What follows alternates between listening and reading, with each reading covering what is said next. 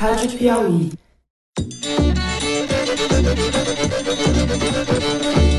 Olá, está começando mais um Foro de Teresina. Eu sou Fernando de Barros e Silva, diretor de redação da revista Piauí. Eu aceitei esse convite porque entendi que havia convergências importantes, especialmente no que se refere a essa agenda anticorrupção e agenda anticrime organizado. E aqui no estúdio comigo, meus companheiros de guerra, a repórter Malu Gaspar, oi Malu. Oi, gente. O editor do site da Piauí, José Roberto de Toledo. Fala, Toledo. Opa! Na topografia existe três nortes: o da quadrícula, o verdadeiro e o magnético. Na democracia, só o norte. É o da nossa Constituição. Se você nos ouve, isso significa que já passamos das 5 da tarde de quinta-feira, horário em que o foro vai ao ar, no canal da Piauí no YouTube e nos tocadores dos celulares. Usam né, do, da sua posição de professores para cooptar alunos ou então para tentar mudar posições de alunos dentro de sala de aula. Isso é obscurantismo puro. O próximo passo seguramente vão ser as fogueiras. Vamos então aos três blocos deste Foro de Teresina, Foro de número 26. A gente vai começar falando no primeiro bloco do gabinete de transição de Jair Bolsonaro. No segundo bloco, a gente trata do Super Ministério da Justiça e da Segurança Pública, a cargo do juiz federal Sérgio Moro. E no terceiro bloco, nós vamos tratar da educação, falar do projeto de lei da escola sem partido e de toda a confusão em torno disso daí, tá ok?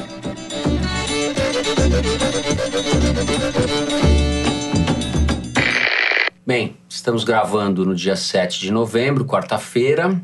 O governo Jair Bolsonaro já está em obras, já foram nomeados da equipe de transição pouco mais da metade dos 50 nomes prometidos. Numa primeira leva, 27 homens e agora hoje quatro mulheres, sendo três delas militares. Na turma que compõe aí a equipe de transição estão figuras até então pouco conhecidas da República, como esse Julian Lemos, que foi por três vezes alvo da Lei Maria da Penha, entre 2013 e 2016, foi o coordenador da campanha do Bolsonaro no Nordeste. Toledo, o que, que já podemos dizer desse início de transição do governo Bolsonaro? Primeiro, eu chamo a atenção de que metade dos nomes prometidos foram nomeados até agora. A impressão que eu tô com relação ao governo em formação é que você tem dois superministros consolidados, o Paulo Guedes na economia e o Sérgio Moro na justiça e segurança, e o resto tá batendo cabeça. Basicamente é esse o cenário. A gente deu na noite da terça-feira uma matéria da Consuelo Jegues mostrando a briga em torno do Ministério da Agricultura. No site da, da Piauí. E o Naban Garcia, que é o presidente da UDR. UDR, que União Democrática Ruralista. que existe mais no papel do que em qualquer outro lugar, mas que se tornou muito próximo do Bolsonaro, visita a casa, entra e sai da casa dele com desenvoltura, chamou num grupo de WhatsApp o ministro, esse único ministro de fato, o Onyx Lorenzoni, porque já foi nomeado ministro pelo Temer, ministro extraordinário como responsável pela transição, chamou o Onyx de pavão e disse que já viu muito pavão virar espanador. Eu achei que pavão combina com o Onyx, embora seja um pavão implantado Falta ali. cabelo, né? É, implantado, é, são É. penas implantadas.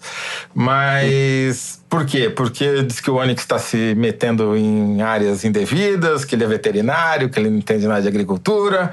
E tem uma briga dentro do agronegócio entre o setor, digamos assim, mais industrializado da cana, da soja, do papel e celulose, versus os pecuaristas que o Naban representa.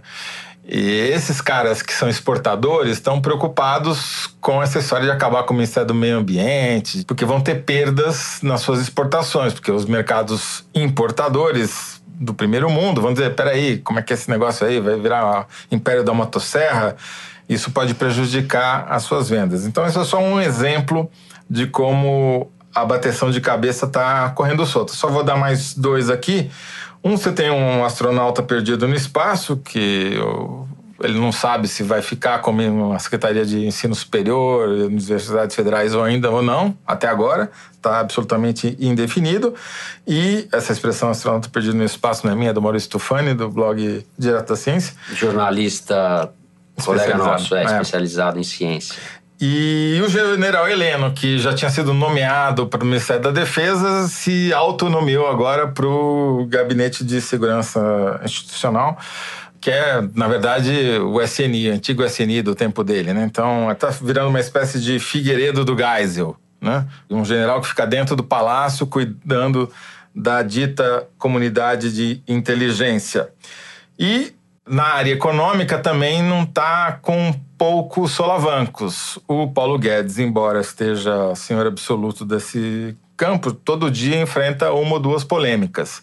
As mais recentes foram com relação ao Marco Sintra, que é o inventor do imposto único que virou CPMF, que tem o sonho. Economista Marco Sintra, né? Sim, professor da FGV, que tem o sonho de implementar o imposto único no Brasil e voltou a falar nisso depois que foi nomeado para o grupo de transição. O Marco Sintra, desde a época que eu trabalhava na Folha, anos 90, ele era editorialista da Folha. Ele ia uma vez por semana, alguns economistas iam Sim. lá ele falava desse imposto único, tentava convencer o seu Frias. Ele convenceu o seu Frias. É. Aliás, o seu Frias e o Marcos são responsáveis pela CPMF, porque todo mundo dizia que o imposto único ia virar mais um imposto. E não deu outra. Foi Só não convenceu foi o Bolsonaro, né? Que Exatamente. já falou. Que daí já veio a demissão é. do Marcos Sintra, que era cotado para a Secretaria da Receita, já mudou de Mas área. isso também pode voltar, porque o que mais tem nesse, nessa Sim, transição é o recuo do recuo do recuo. Não, né? é, um, governo de e... balões, né? Eles lançam pois um balão é. aqui, daí o balão cai, daí vem outro balão. balão verdade, né? Assim, eu acho que a, a transição é, é, a hora disso mesmo, né? A beleza da transição é que é a hora que o discurso de campanha se encontra com o mundo real, né? Agora é que a gente vai ver o que para de pé de tudo que o Bolsonaro falou em cima do palanque, né? E eu fui dar uma olhada nas informações sobre a última transição que houve no Brasil entre presidentes de correntes políticas diferentes, que foi em 2002 entre o Lula e o Fernando Henrique. Foi, aliás, a transição que criou esse modelo que a gente está vendo hoje. 50 pessoas, tem todo um ritual de livros e manuais e passar informações de um governo para o outro e tal. Naquela época também houve recuos. Só para lembrar, na época, não sei se vocês vão lembrar disso, o Lula tinha falado que o Brasil não se integraria à ALCA, área de livre comércio, negociada com os Estados Unidos. Não lembrava disso. Ele falou que não, na Acho campanha ele disse que o Brasil também não, não lembravam é, disso. É, eu também não. Fiz a pesquisa, fui lá fazer o meu dever de casa e achei que ele disse isso, que o Brasil não ia se integrar ao cara de livre comércio das Américas. E aí o Robert Zulik, que era o negociador dessa formação do bloco, falou que se o Brasil não negociasse a entrada na ALCA, teria que comercializar com a Antártica. E o Lula disse uma frase que essa vocês vão lembrar, que ele não ia responder para o sub do sub do sub. Vocês lembram disso? Chegou na transição, ele foi para os Estados Unidos e se reuniu com o sub do sub do sub. Eu estou dizendo isso não é para dizer que o outro também fez, porque eu acho que esse discurso a gente não deve mais fazer, porque a gente tem que olhar para o governo. O que eu quero dizer é que os recuos fazem parte do jogo. E no caso, a gente tem que torcer para os recuos do Bolsonaro serem recuos bons para o país, né? Assim, já tem essa coisa do Ministério da Agricultura com o meio ambiente e tal. O que eu acho que é típico do Bolsonaro, que eu acho que é preocupante, sim, são dois aspectos principais. Um é que ninguém ali tem experiência de governo. Ninguém. É? Na uhum. outra transição, na transição do Lula, por exemplo, havia secretários municipais, secretários estaduais. Ninguém naquela equipe já esteve na máquina pública, já administrou uma engrenagem tão complexa como a que o governo do Bolsonaro vai encontrar. E a outra coisa que era muito clara na transição anterior e que não é clara nessa é que havia um porta-voz único. Daquela vez, o Palocci era a pessoa que falava pela equipe de transição. E o curioso de agora é que o Bolsonaro ele está tentando fazer isso. Ele chamou o Datena para fazer uma entrevista, inclusive o canal que ele escolheu foi ótimo. Né? Ele escolheu o Datena para dizer que só ele falava pelo governo. E não conseguiu fazer isso acontecer. Inclusive, quanto ao Marco Sintra, ele falou: Eu já falei para esse deputado que não era para ele falar nada que não tivesse combinado comigo. Esse cara tá lá na equipe de transição. Não é deputado. Então, o grau ele de. Ele falou: Esse cara foi já deputado, foi deputado. Né? Foi e já deputado. Está... Não, foi faz 20 anos. Sim, ele falou assim: ele, esse cara já foi deputado e está lá na equipe de transição.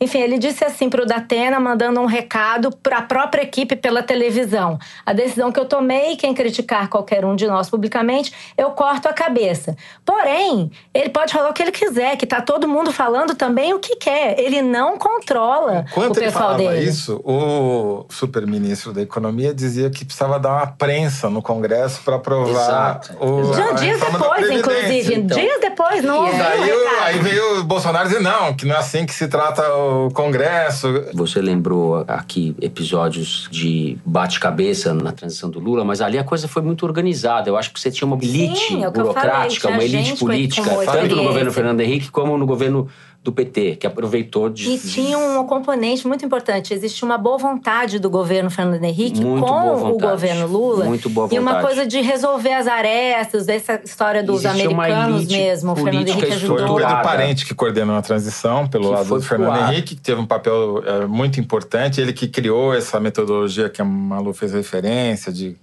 disponibilizar Eu os cobri dados. isso, não sei se eu etc. devia contar que vai revelar a minha idade. Mas E, eu cobri. e quem estava lá pelo lado do PT, quem apareceu pela primeira vez na vida, o nome dela apareceu? Dilma Rousseff. Sim, era uma das componentes. Ela chamou a atenção do Lula justamente nessa ocasião porque foi a única pessoa do lado do PT que tinha um notebook. Agora, estamos que sabia falando fazer aqui. um PowerPoint. É, a gente está falando aqui de outra era geológica, né? Porque isso tudo foi pelos ares. Me chamou a atenção, na última terça-feira, o discurso que o Bolsonaro fez de improviso no Congresso, no- na comemoração dos 30 anos da Constituição de 88. Ele decorou ali uma frase, frase de efeito, para falar que a democracia era o único norte, pegou a Constituição, exibiu e citou Deus cinco vezes, num discurso de menos de dois minutos ou algo em torno disso passa uma ideia de um despreparo, de uma falta de articulação, um negócio num grau superlativo que eu acho que a gente não via há muito tempo, algo inédito para mim. As trapalhadas também não são pequenas, né? Porque a história da mudança da embaixada brasileira para Jerusalém, que está causando um transtorno enorme, a questão do meio ambiente.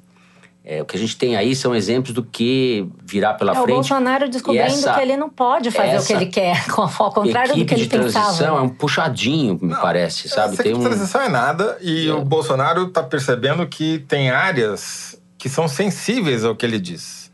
Porque ele tem essa tática trampiana de falar uma bobagem para todo mundo ficar discutindo a bobagem enquanto eles fazem alguma coisa relevante de outro lado. Só que isso, por exemplo, no comércio exterior é um desastre.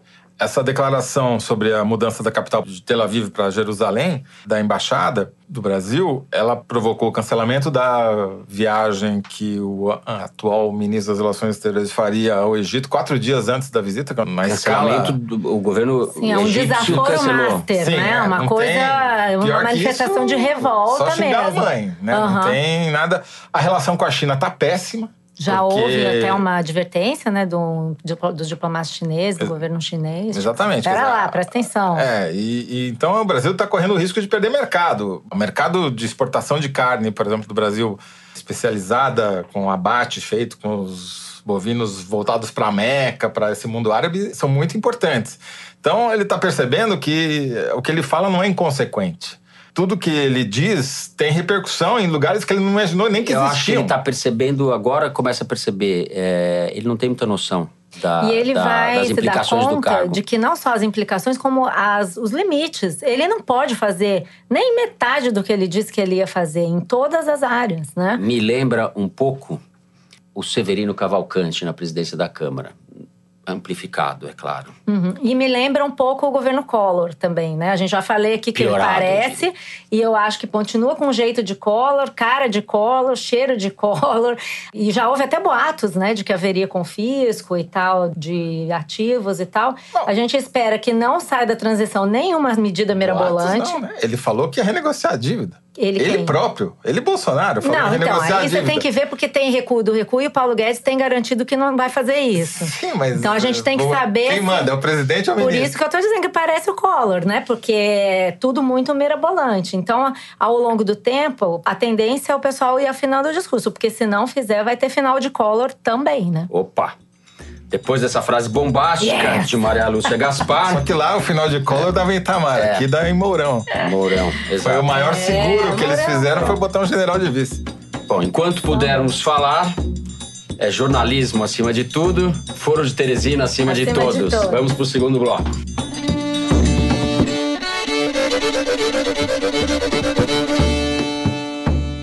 Bem, juiz Sérgio Moro, nosso assunto desse bloco. Ele deu uma longa coletiva na tarde de ontem. E eu, de maneira um pouco idiosincrática, talvez possa dizer, ele me apresentou um novo Bolsonaro, que é um Bolsonaro que eu não conhecia até então. No fundo, a minha impressão foi muito positiva. Me pareceu uma pessoa bastante ponderada. O Bolsonaro não é uma pessoa moderada, evidentemente, sensata tampouco. E ele tem feito ameaças, ele ou pessoas ligadas a ele, ao Estado de Direito. O governo não começou. O Moro, como o Paulo Guedes, e eu vou passar a palavra para você, Malu, Paulo Guedes, no perfil que você fez para Piauí, disse, entre outras coisas, o seguinte: eu cito, todo mundo trabalhou para o Aécio, ladrão, para o Temer, ladrão. Aí chega um sujeito completamente tosco que pode mudar a política. Amansa o cara. Acho que o Bolsonaro já é outro animal. Ou seja, o Paulo Guedes, ele tem a pretensão de que pode domar os aspectos pouco civilizados ou incivilizados do Bolsonaro. A mesma pretensão que eu acho que o Moro tem. Você concorda? É, acho que o Moro tem pretensões até maiores do que essa, na, verdade. Mas é. Vamos separar em duas partes essa coisa de amansar o cara. Eu acho que é, o amansar o cara, todo mundo quer dizer que foi o sujeito que domou o Bolsonaro. No final, ele vai ser domado pela realidade, eu acho. É o que a gente vem falando aqui. A gente já falou no bloco anterior a questão da transição, de todos os limites que ele está encontrando e, por enquanto, está se adaptando. Agora, o que o Moro está querendo, na verdade, é, o que ele está se, se propondo a fazer é muito, muito ambicioso. E embora ele tenha dito um dia antes da coletiva, dessa entrevista coletiva, que não pretende nunca se candidatar a nenhum cargo político, isso é uma coisa que vai servir para a gente guardar para quando ele se candidatar a um cargo político, Sim, a gente apresentar como foi apresentado claro. agora, que ele não ocuparia cargos no governo e tal. É, mas, enfim, eu acho que essa entrevista coletiva que aconteceu foi muito simbólica do que a gente pode esperar do Moro no governo Bolsonaro. Nós acabamos de falar no último bloco de todas as divergências e o bate-cabeça e a certa histeria que existe aí nessa equipe de transição, todo mundo muito perdido e parecendo estriônico e tal. E a única pessoa que foge disso, inclusive se diferenciando do Paulo Guedes, é o Sérgio Moro. A entrevista dele foi. No estilo, você diz no também. Estilo no, e, na maneira de se comportar. Na, na, maneira de se comportar e na maneira de raciocinar. Quem assistiu aquela entrevista percebe que foi uma entrevista muito planejada, não tinha uma palavra ali fora do lugar, ele falou tudo o que ele achou que ele precisava falar. Os gestos, quem assistiu ao vivo, ela inteira, uhum. é, sorrindo, todas as perguntas dos jornalistas eram pertinentes, mesmo as que ele não estava afim de responder, mas respondia. É, várias vezes dando indicações de que vou tratar os jornalistas com respeito, a democracia, a imprensa, o Estado de Direito, e ao mesmo tempo é, valorizando isso, né, a imprensa, o Estado de Direito. Imprensa que, aliás, ele usou muito bem durante a Operação Lava Jato, soube manejar, fazia parte do plano da estratégia da Operação Lava Jato, uhum. divulgar tudo à imprensa, fazer uso da imprensa como um canal de comunicação com a população. E ele está fazendo isso de novo como ministro da Justiça. Acho que a gente já pode olhar para ele como um quadro de governo. E aí ele fez alguns acenos que eu achei que foram inteligentes nesse cenário do governo Bolsonaro, que são, primeiro ele deixou claro várias vezes que ele é o subordinado, que ele vai obedecer ao Bolsonaro, que ele vai fazer tudo de acordo com o presidente, porém fez questão de pontuar as suas diferenças com relação ao Bolsonaro. Então, ele não acha que tem que transformar o MST num movimento terrorista. Ele não acha que precisa inventar essa lei de excludente de licitude, é, a menos uma ou outra situação ali. que mais? Várias questões que ele apontou que ele é, considera é, diferentes. Acho que esses dois pontos pelo que eu me lembro, são os né? principais e, e, tipificar os movimentos uhum. sociais, uhum. o MST, MTST, etc., como de é, organizações Mas ele abriu uma brecha na, na, na questão dos Da ilicitude é aquela coisa, mas você tem que decidir o que, que você faz na hora em que o policial estiver frente a frente com um bandido de fuzil, por exemplo. Você vai esperar ele atirar contra você ou você vai poder atirar contra o bandido, Só né? fazer um parênteses, uhum. depois você retoma. Eu quero retomar. é... é só para lembrar que esse final de semana mataram três jovens negros em três favelas diferentes e depois a polícia não Aqui no Rio, né, Rio de Janeiro fez uma operação na, no Complexo da Maré em que o resultado foram oito feridos, cinco mortos e dois presos. Quando a contabilidade é essa, tem algo muito errado no modo de operação da polícia, né? Porque você entra lá para prender, você não entra para matar. Sim, a né? proposta do Bolsonaro é reforçar esse modus operandi errado, né? Exato, quer dizer, é isso que eu tô dizendo. Você não sabe nem o nome dos policiais que mataram as pessoas. Já tem muita brecha nessa brecha legal em que os policiais podem matar e sem Uhum. consequência para eles. né? É, mas aí o que eu entendi do comportamento do Moro é que ele tem sim essa pretensão e ele criou aí para si próprio uma agenda muito clara. Essa não tem ninguém dizendo que não é, que é, não tem bateção de cabeça, que é a agenda de combate ao crime organizado. E aí que eu acho que começa o grande desafio do Sérgio Moro agora como ministro. Por quê? Porque uma coisa é você ser um juiz que está à frente da principal ação de Estado, é uma ação de Estado, ele é um funcionário de Estado que sobreviveu a governos e estava meio que à parte desse sistema político. Outra coisa é você resolver ser um ministro que vai enfrentar de dentro de um governo, como o governo Bolsonaro, a questão do crime organizado.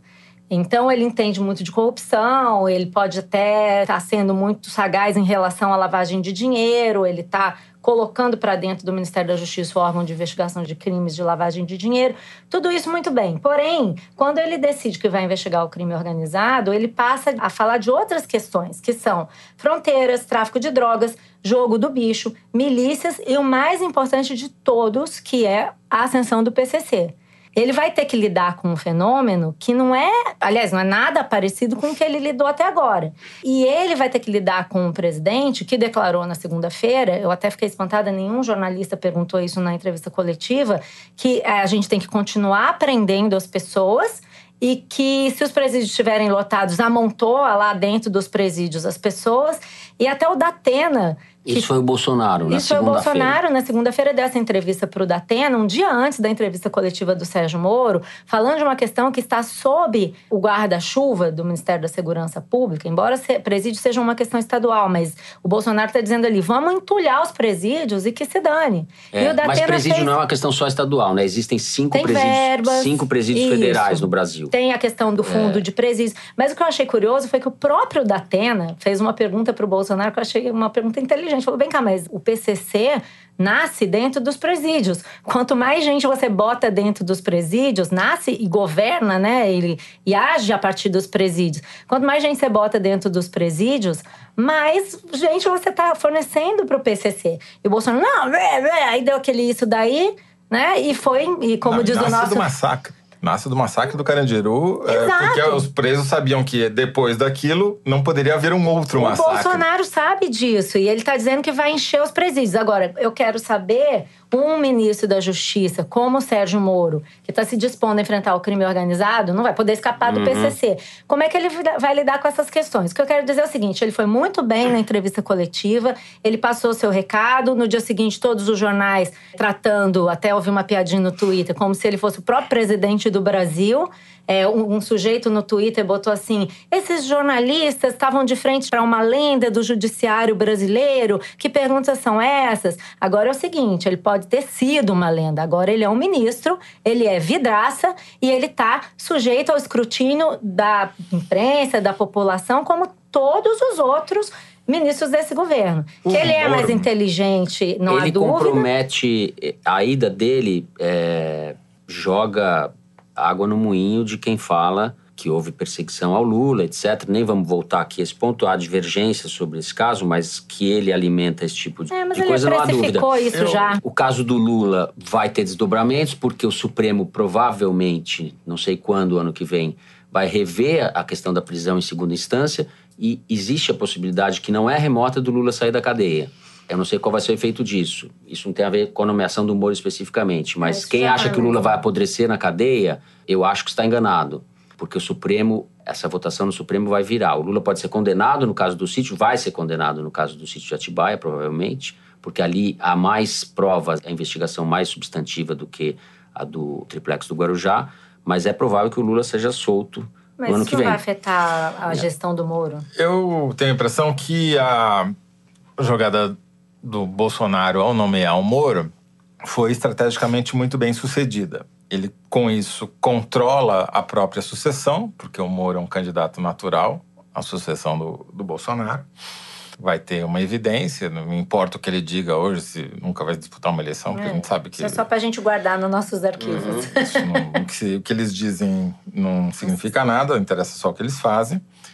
Ele tira o foco do Dória, que já estava se articulando para montar uma frente com 10 governadores. Já, o Dória é aquele cara que se elege para um cargo e imediatamente começa a campanha para o próximo. Né? Então ele já está em campanha para a presidência da República.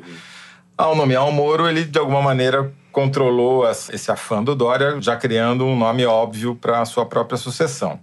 E o Moro, pela entrevista, me pareceu querer ser uma espécie de poder moderador do Bolsonaro. Ao dizer que ele é moderado, ele está emprestando uma qualidade que ele gostaria que o Sem dúvida. Bolsonaro tivesse, não que o Bolsonaro tenha. Então ele está querendo moldar a imagem do Bolsonaro à sua própria imagem, porque sabe que isso é fundamental para o seu sucesso também, né? Se ele começar a entrar em conflito permanente com o Bolsonaro em questões como a questão do desarmamento, enfim, coisas que podem piorar a segurança pública, como superlotar as cadeias em vez de esvaziá-las de criminosos ou de pessoas que são acusadas de crimes de menor porte, como posse de drogas, talvez vá comprometer a sua própria gestão no ministério, né? Então, me parece que esse vai ser um ponto de tensão permanente e que vai ser um foco de atenção também na cobertura do governo. Indemissível Moro, né? É, Nem tudo não. todo mundo é É demissível. demissível, né? É, o, tamanho, o... o- problema é o tamanho da encrenca. Sim, o mas. tamanho da crise que, ele, que Exatamente, essa demissão mas. poderia. é, o que eu achei curioso foi que a própria imprensa mudou de tom graças à entrevista do Moro, porque foi o primeiro membro do governo do novo gabinete que tratou a imprensa com respeito, né? Que disse que reconheceu a importância da imprensa e disse que já sofreu críticas injustas, mas que faz parte do trabalho, coisa que nenhum bolsonarista sonha em dizer. Quem sabe o pessoal começa a copiá-lo, hein? É, acho É improvável. muita, é muita polianice. A- Acho improvável. Mas não isso sabem mudou fazer isso. o discurso da imprensa porque já começa a se falar em período de carência, 90 dias de namoro, é, blá blá blá, que é uma bobagem, né? Quer dizer, não existe isso para a imprensa. A imprensa tem que cobrir o governo desde que ele é eleito com a mesma criticidade. Não varia o grau de criticidade antes, durante, depois, 30 dias, não tem essa.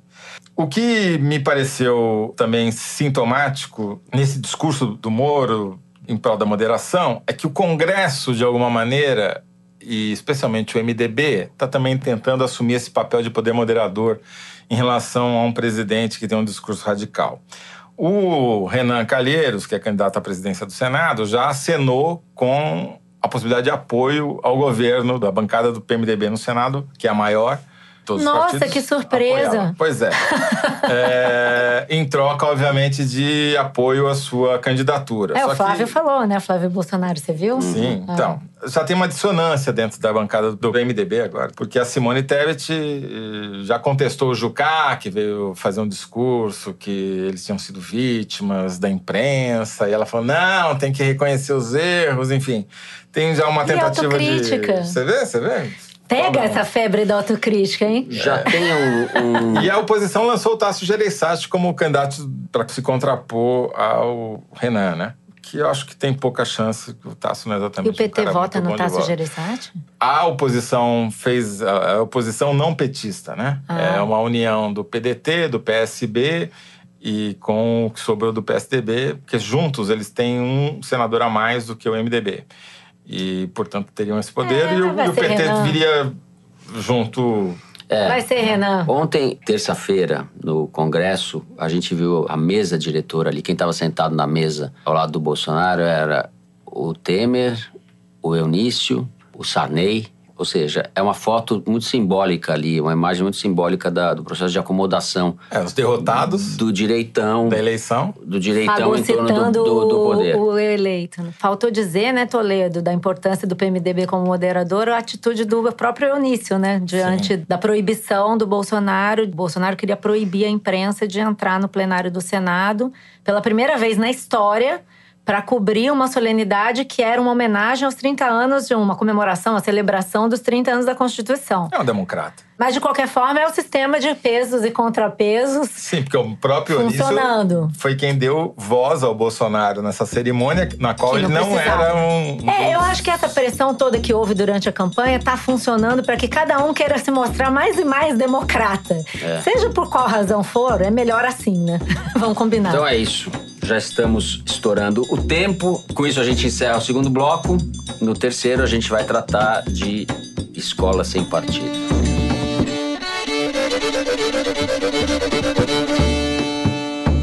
Bom, está em tramitação na Câmara projeto de lei da escola sem partido. Esse projeto simboliza, sintetiza um pouco a estupidez e o macartismo que está em curso em setores ligados ao governo. O projeto da escola sem partido abre aspas, não cooptar os alunos para nenhuma corrente política, ideológica ou partidária. E que a sala de aula deve ter um cartaz especificando os deveres dos professores. Diz também que questões de gênero ou que tratem sobre orientação sexual sejam proibidas nas escolas. Enfim, é um conjunto de disparates com alta chance de ser aprovado. O Bolsonaro, na segunda-feira, na entrevista que deu ao Datena, na linha da defesa da escola sem partido, criticou uma das questões do Exame Nacional do Ensino Médio, do Enem. É uma questão que falava de um dialeto usado por gays e travestis. E na entrevista da Band, para o Datena, abre aspas, ele disse eu tenho implicância com pessoal LGBT. Não tenho implicância nenhuma, cada um vai ser feliz da maneira como bem entender. Mas uma questão de prova que entra na, na dialética, na, na linguagem secreta de gays e travestis, não tem nada a ver. Realmente não tem nada a ver, porque a dialética, dialética é outra, é outra coisa. coisa. Ele queria dizer dialeto. E me lembrou um pouco o Erasmo Dias, finado coronel Erasmo Dias, na invasão da PUC de 77, quando a polícia prendeu os estudantes, que disse: a dialética está solta nas ruas. Aí o Erasmo Dias sabia o que era dialética, né? o Bolsonaro, pelo jeito. É isso daí, ué. É isso daí. É isso daí. Então, Malu, o que, que você vai dizer sobre tudo isso daí que tá aí? Olha, no tocante a essa questão, eu tenho a dizer o seguinte: é uma tristeza, porque é uma daquelas questões que nasce de preocupações legítimas e importantes e são capturadas por grupos ideológicos toscos e simplificadores da realidade. Assim, eu sou mãe, eu tenho dois filhos em escolas, eu vivo com essas questões também de discordar do que um professor fala, é, achar que o professor está forçando a barra numa coisa ou noutra. E que eu fui pesquisar a origem do movimento, nasceu assim, em 2004, a partir de uma aula, um pai ficou indignado porque o professor comparou Che Guevara a São Francisco de Assis, achou que aquilo era uma doutrinação ideológica, começou um movimento dentro da escola e acabou desaguando no que a gente está vendo hoje. A questão da doutrinação ideológica, ela existe.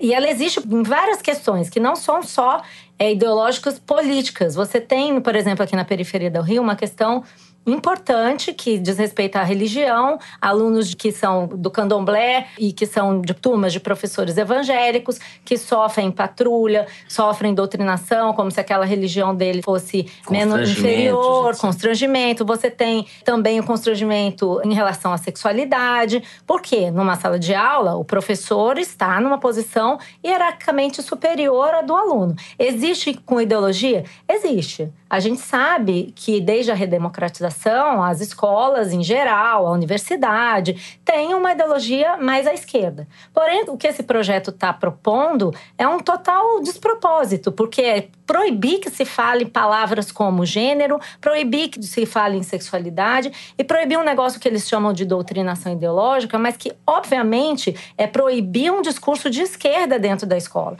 Quando, no fundo, o que você deveria tentar fazer é estimular a pluralidade nas discussões dentro da escola e não querer substituir um discurso de esquerda por um discurso de direita. Além do que, esse movimento parte de um princípio que eu acho que é errado, porque ele, ao justificar esse projeto de cartaz, aquela deputada que disse que pregou que os alunos filmassem professores que estivessem falando mal do Bolsonaro, nunca vi uma estupidez tão grande, uma idiotice tão grande. de... como é que chama? De Santa Produção. Catarina. Catarina, PCL foi eleita deputada estadual. Pois é, parte de um princípio que é equivocado, de que o aluno senta na frente do professor, ouve aquilo e absorve como se fosse um HD em branco é, e sai repetindo o que o professor fala. Tanto não é assim que, apesar de eles estarem falando que existe uma doutrinação de esquerda nas escolas, a maior parte dos eleitores do Bolsonaro, que é um candidato de direita, são jovens saídos dessas mesmas escolas, das universidades, então não existe uma relação direta. É importante que você zele para que a sala de aula seja um lugar plural? É. Então lá no início, a proposta foi boa. Agora o que a gente está vendo é que se capturou esse movimento. Um dos parlamentares que fizeram projetos é, nessa linha de escola sem partida, por exemplo, foi o Magno Malta. Eu conversei com pessoas ligadas à educação que dizem que o, o Bolsonaro acompanha todas as sessões que dizem respeito a esse tipo de projeto há muito tempo.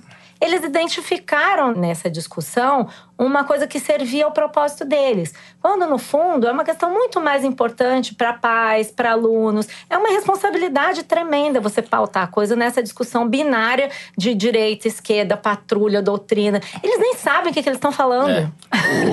O Magno Malta é o símbolo dessa guerra cultural que me parece ser a prioridade número um do governo Bolsonaro. Fim da a guerra eleitoral, pelo menos um armistício imposto pelas urnas na guerra eleitoral, ele tem que buscar um outro inimigo para combater. E o inimigo são os professores. É uma guerra que vai se dar dentro das salas de aula com, já que as pessoas dizem que eu gosto de metáforas animalescas, vai ser o governo da crocodilagem, né? Que todo mundo vai ser incentivado a dedurar delatar o professor se ele não concordar com o que ele disse. A gente teve exemplos disso durante a eleição. Né? A justiça se arvorou ao direito de dizer o que as pessoas podiam dizer ou não dizer dentro das universidades e fizeram intervenções de censura prévia em 17 universidades, que felizmente o Supremo teve o bom senso de, depois da eleição, revogar. Mas o efeito já estava posto. Inclusive, uma aluna filha de um policial militar, não gostou do que um professor disse, chamou a polícia para prender o professor. Então é nesse nível que vai é assim se dar que vai ensinar, ensinar a formar cultural. cidadãos, né? Então a liberdade de cátedra, que é essa a liberdade de expressão do professor para ele dizer para os outros concordarem ou discordarem, mas iniciarem uma discussão, na verdade, o que você está querendo é que não, não se discuta e que você só fique com a informação que o aluno tem em casa, ou do pastor da igreja que ele frequenta, enfim, que não tem justamente o contraditório. Porque a, não é doutrina, a doutrinação se dá em casa e na igreja. Na escola é que você vai ter a consciência crítica para contradizer aquilo que você ouviu a sua vida inteira em casa ou na igreja. É justamente o contrário. A escola é o lugar onde você vai ter a oportunidade de mudar de ideia. E não o contrário, como eles estão tentando vender. Exato. E existe a questão ligada a essa, que é a questão de como você ensina a história do Brasil, que se passou. Agora está se falando até o Toffoli falou que o 64 não foi um golpe, foi um movimento. Se não... depender desse povo que está é. defendendo é. a escola sem partido, você vai substituir o... a teoria da evolução do Darwin eu ia falar exatamente pelo, pelo, pelo, Novo que... pelo Velho Testamento. Eu acho que vai existe ter gente querendo uma... isso, mas existe um monte de gente no meio do caminho achando que esse negócio é bom só porque vai acabar com esse problema que eu tenho com a minha escola, entendeu? É uma coisa que cria certos... Por exemplo, isso que você falou, o negócio do darwinismo. Como é que você vai ensinar a sexualidade para a criança? Como é que você vai ensinar a reprodução das espécies? Não pode? Que jeito você vai fazer para ensinar? Né? Você cria uma série de problemas um ataque ao, não só ao Estado laico, como ao ensino laico. Ao conhecimento. ao conhecimento. Tem gente que defende que não só Darwin está errado, está tudo errado, é isso daí. Newton está errado, etc. Então só falta falar que a Terra é plana daqui a pouco. A gente tá... Não, não falta. Não falta. Não falta. Né? Os terraplanistas estão aí para provar. É claro que isso vai encontrar muita resistência, que a sociedade brasileira é complexa, que existem quase 2 milhões e meio de professores, que isso vai existir uma disputa ou várias disputas no interior da sociedade. O que a gente está vendo é uma degradação dos termos da discussão. Isso que eu acho é, preocupante. Se houvesse uma intenção de fato de acabar com a doutrinação, seja ideológica ou de sexualidade ou de crenças, seria feito, por exemplo, uma pesquisa, um grande estudo, para que se entendesse qual é o tamanho disso. Porque o que você sabe até hoje são anedotas. Agora, também você não sabe, tem milhões de escolas, milhões de alunos. As pessoas não estão de fato dispostas a entender qual é o tamanho desse problema. E isso é muito ruim, porque isso judicializa uma relação que já é difícil, de Claro. famílias, com escolas, com professores, e transforma tudo numa mega paranoia, perseguição e num E obscurantismo nos desvia tenebroso. do que né? interessa, que é a qualidade péssima de ensino no É, Brasil, você a carência enorme, as crianças não têm estímulo nenhum para ficar na escola, os professores são mal preparados, mal pagos. Isso que se devia estar discutindo É, que- num país como o Brasil. E o que me preocupa é que, mais uma vez, esse é o típico caso de você chamar a atenção para uma discussão que é menos importante, que é essa guerra cultural, e enquanto coisas práticas vão estar sendo feitas no âmbito não do Congresso, mas do Executivo, como, por exemplo, essa ideia de voucher no ensino básico para a escola privada, você pagar a universidade pública, permitir, enfim, tem Não toda uma nem tão agenda. longe, tem um, ba- Aí as bases curriculares que vão. Só para ficar no mesmo âmbito, as bases curriculares para os alunos de fundamental, ensino médio, estão sendo discutidas agora. E, e são Ninguém está discutindo a sério isso. E essas medidas, a gente sabe, têm um impacto enorme, não só do ponto de vista das finanças públicas, como, por exemplo, no caso do FIES, que foi uma medida criada, na verdade, foi uma modificação feita no sistema do FIES pelo Haddad quando era ministro da Educação, que provocou um buraco orçamentário gigantesco e securitizou todas as faculdades privadas do Brasil, que passaram a ter uma clientela cativa e sem risco de inadimplência, sem aumentar o número de alunos E que, que estão tendo um foram. ensino de péssima qualidade. Porque não tem nenhum compromisso com isso. Porque Exato. o FIES é só serviu para isso, para securitizar os alunos e evitar que eles deixassem de pagar suas mensalidades e o governo assumir essa dívida. E esse tipo de discussão não existe, porque a gente fica perdendo tempo discutindo essa da escola sem partido. Que desalento. Bom, assim a gente encerra o terceiro bloco do programa e parte para o quadro mais esperado, o momento mais esperado por Maria Lúcia Gaspar, porque ela sempre ganha. Momento Kinder Ovo. A produção prepara algum áudio pra gente, que nós não sabemos o que é, evidentemente, e a gente vai ter que adivinhar e comentar na lata. Solta aí, Felipe.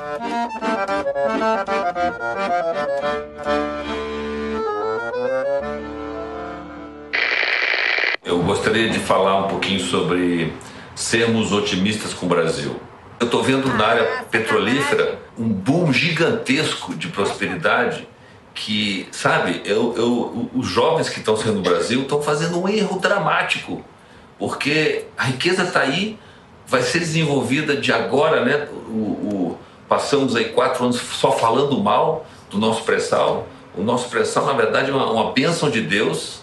Custa 7 dólares para tirar isso aí. Todas as empresas do mundo estão vindo para cá e os jovens brasileiros saindo. Quer dizer, tem alguma coisa errada aí, desconecta. Talvez a, a razão mais importante é que quem escreve sobre esses setores é, falta aí alguma mídia mais profunda para se, se aprofundar e mostrar para os brasileiros jovens aqui como eu estou fazendo, porque eu conheço essa área, investi muito nessa área e sei da riqueza que vai de novo fazer o Brasil. Né? E o Brasil sempre foi assim. Meu pai sempre disse que o Brasil era aquele gigante que estava para cair num buraco numa crise, nunca caía porque era mil vezes maior que o buraco. E é assim. Então, olha, eu estou assustado com o tamanho do pré-sal, assustado no bom sentido. Então, olha, jovens, vocês deviam voltar para cá. Porque quem sair daqui está fazendo um erro gigantesco. Eu não entendo. então, olha, hora de voltar. Ah, eu acho que tem que ter uma CPI mesmo. Você me beneficiou nessa, Mariana. Essa foi tudo combinado, Toledo. Fala, Malu, quem é? Ah, Ike Batista. Malandra essa Malu. Isso aí não Agora tem explica jeito. por que, que é um. A produção, que, que isso só é pra Personagem Malu, conhecido Malu está certa. A produção nos diz que é a voz do empresário Ike Batista, Sobre quem uma certa jornalista escreveu um livro. que já foi capa de revista como o homem mais rico do Brasil, oitavo mais rico do mundo, com fortuna estimada em 34 bilhões em 2012. Foi preso pela Lava Jato em 2017, após acusações de que teria pago milhões em propina para o ex-governador do Rio, Sérgio Cabral, que também está preso, o Ike não está mais. Ele tem desde o início do ano um canal no YouTube em que dá dicas para empresários e faz análises de economia. Para Malu adivinhar era fácil, porque a Malu escreveu uma excelente biografia do Ike Batista, Tudo ou Nada, que saiu pela Record em 2014. 14. Passei oito anos da minha vida ouvindo essa voz Quem- inesquecível. Quem não comprou o livro, faço eu a propaganda dela, que ela não pode, mas quem não tem o livro, vai lá e compra. Eu gostei do pedaço da fala do Aiken, que ele diz que o Brasil é um gigante, que aliás não é dele, é do pai, né? Do Eliezer Batista, dizendo que o Brasil é um gigante grande demais para cair no buraco. Só que a gente achou um buraco maior que o do pré-sal e estamos nesse buraco já faz anos e a gente não consegue sair dele. Eu gostei dele dizendo que ele entende de petróleo. Veja bem. Cara de pau, os caras tentando É. se reposicionar. Eu acho que sempre, ele tá né? querendo um cargo no governo Bolsonaro. Como tem muito cargo disponível, acho que ele consegue ainda. Marco Sintra, por exemplo, o chamar o Ike pra fazer alguma coisa. O cara é um Não, tá youtuber. que tal o presidente da CVM? Veja bem, já que ele entende tudo de Bolsa de Valores, né? Aberto Kinder Ovo, nós vamos agora para o momento Correio Elegante, com os recadinhos sempre simpáticos dos nossos ouvintes. O Márcio Santetti, não sei se é assim que se fala, você me desculpa, Márcio, se não for. Ele é doutorando em economia na Universidade de Utah, nos Estados Unidos. Diz que nos escuta sempre aos sábados, em breves momentos de folga, entre uma tarefa e outra. Ele diz que na casa dele, o Foro de Teresina, tem gostinho de almoço de final de semana.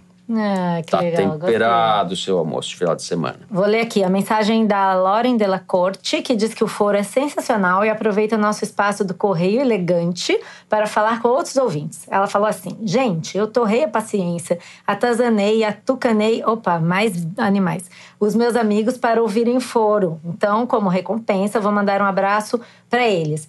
Henrique, meu amor, que tá lá na Alemanha. E toda sexta me liga para falar sobre o programa. Marina e Pedro. Henrique, Marina e Pedro e Loren, um abração nosso. Que bom que vocês ouvem a gente. Continuem ouvindo. A gente tá pensando, Atazanando e atucanando seus amigos a para gente tá a pensando seriamente em abrir uma agência de casamento, né, Malu? E Além um de pet shop. Um zoológico. E a Laura ainda fala mais, ó. Ela quer mandar um abraço pro meu tio Caio, que ainda não é ouvinte, mas para quem eu falo todo santo dia para ouvir esse programa. Vamos ver se depois Como é desse que o tio Caio vai ouvir se ele não é o. Ah, então agora ela vai usar a nossa mensagem pra dizer pro tio Caio. Olha lá, tio Caio, ouve a Um abraço, gente. tio Caio. Tio Caio, sua sobrinha Lauren tá pedindo. Eu acho melhor você obedecer, atender o pedido dela. Você vai gostar, tio É, Caio. Vai com fé. Tio Caio, tem que ouvir isso daí. É, tio Caio, no tocante a essa questão, cara. no tocante a essa questão. Eu queria registrar aqui um trabalho científico feito pelo Sérgio Espanholo, que é um jornalista especializado em dados, Grande série. que gastou preciosos minutos da vida dele para analisar quanto tempo demora cada foro de Teresina ao longo das semanas. E ele chegou à conclusão de que houve um aumento de 25% no tempo de duração do foro de Teresina desde que a gente começou até o último programa que ele analisou na semana passada e ainda foi mais fundo entrevistando a nossa diretora, Paula Scarpim, sobre quais os motivos desse crescimento do Foro de Teresina, crescimento em tamanho. Né? Primeiro, o cenário eleitoral que deu assunto. Segundo, a Malu Gaspar, eu e o Fernando Barros de Silva cada vez mais confortáveis no papel, segundo ele. E terceiro, porque a Paula quis. Eu agora certo. acrescentaria Eu um acho- quarto, falta de poder de síntese. Foi legal que essa análise do espanholo gerou uma thread, né, um fio de discussões no Twitter, baseado numa pergunta da Thaís Oliveira, que foi a seguinte: quem veio primeiro, o Kinder Ovo ou o Java Porco? Vou lançar um pet shop em caso de necessidade. Bem, depois desse bestiário, Bestiário. e vai encerrar o programa, já longo. Não sei se os ouvintes estão reclamando que o programa tá longo ou não. Se indireta você quer falar com a gente, pode mandar um e-mail para forodeteresina.revistapiauí.com.br ou dar o seu recado através dos perfis da Piauí no Twitter, Instagram e Facebook. Se alguém quiser ver a gente pessoalmente, pode ir ao Festival Piauí Globo News de Jornalismo nos dias 1 e 2 de dezembro, dia 1 e dia 2 de dezembro, fim de semana em São Paulo. Por favor, vá lá ver a gente. A gente vai fazer uma edição do Foro ao vivo, com plateia, no horário de almoço de um dos dias, sábado ou domingo. Com isso, o programa de hoje chega ao fim. O Foro de Teresina tem direção da Paula Scarpim, hoje direção da Mari Faria, produção da Luísa Miguez, do Luiz de Massa e da Mari Faria. Nós gravamos no Rio de Janeiro, no estúdio da Rádio Batuta, no Instituto Moreira Salles. Quem faz o áudio é o Felipe de Castro, a finalização e mixagem são do João Jabassi, a nossa música tema é composta e executada pelos piauenses Vânia Salles e Petro Boreno. Eu sou Fernando de Barros e Silva, me despeço junto com os meus amigos de estúdio, Malu Gaspar. Tchau, gente. Até a José próxima. Roberto de Toledo. Tchau, animal. Não é tchau, vírgula animal. É tchau, animal, em homenagem ao Jalapuro. Muito bem. No tocante isso daí, é isso daí. Até a semana que vem. Thank you.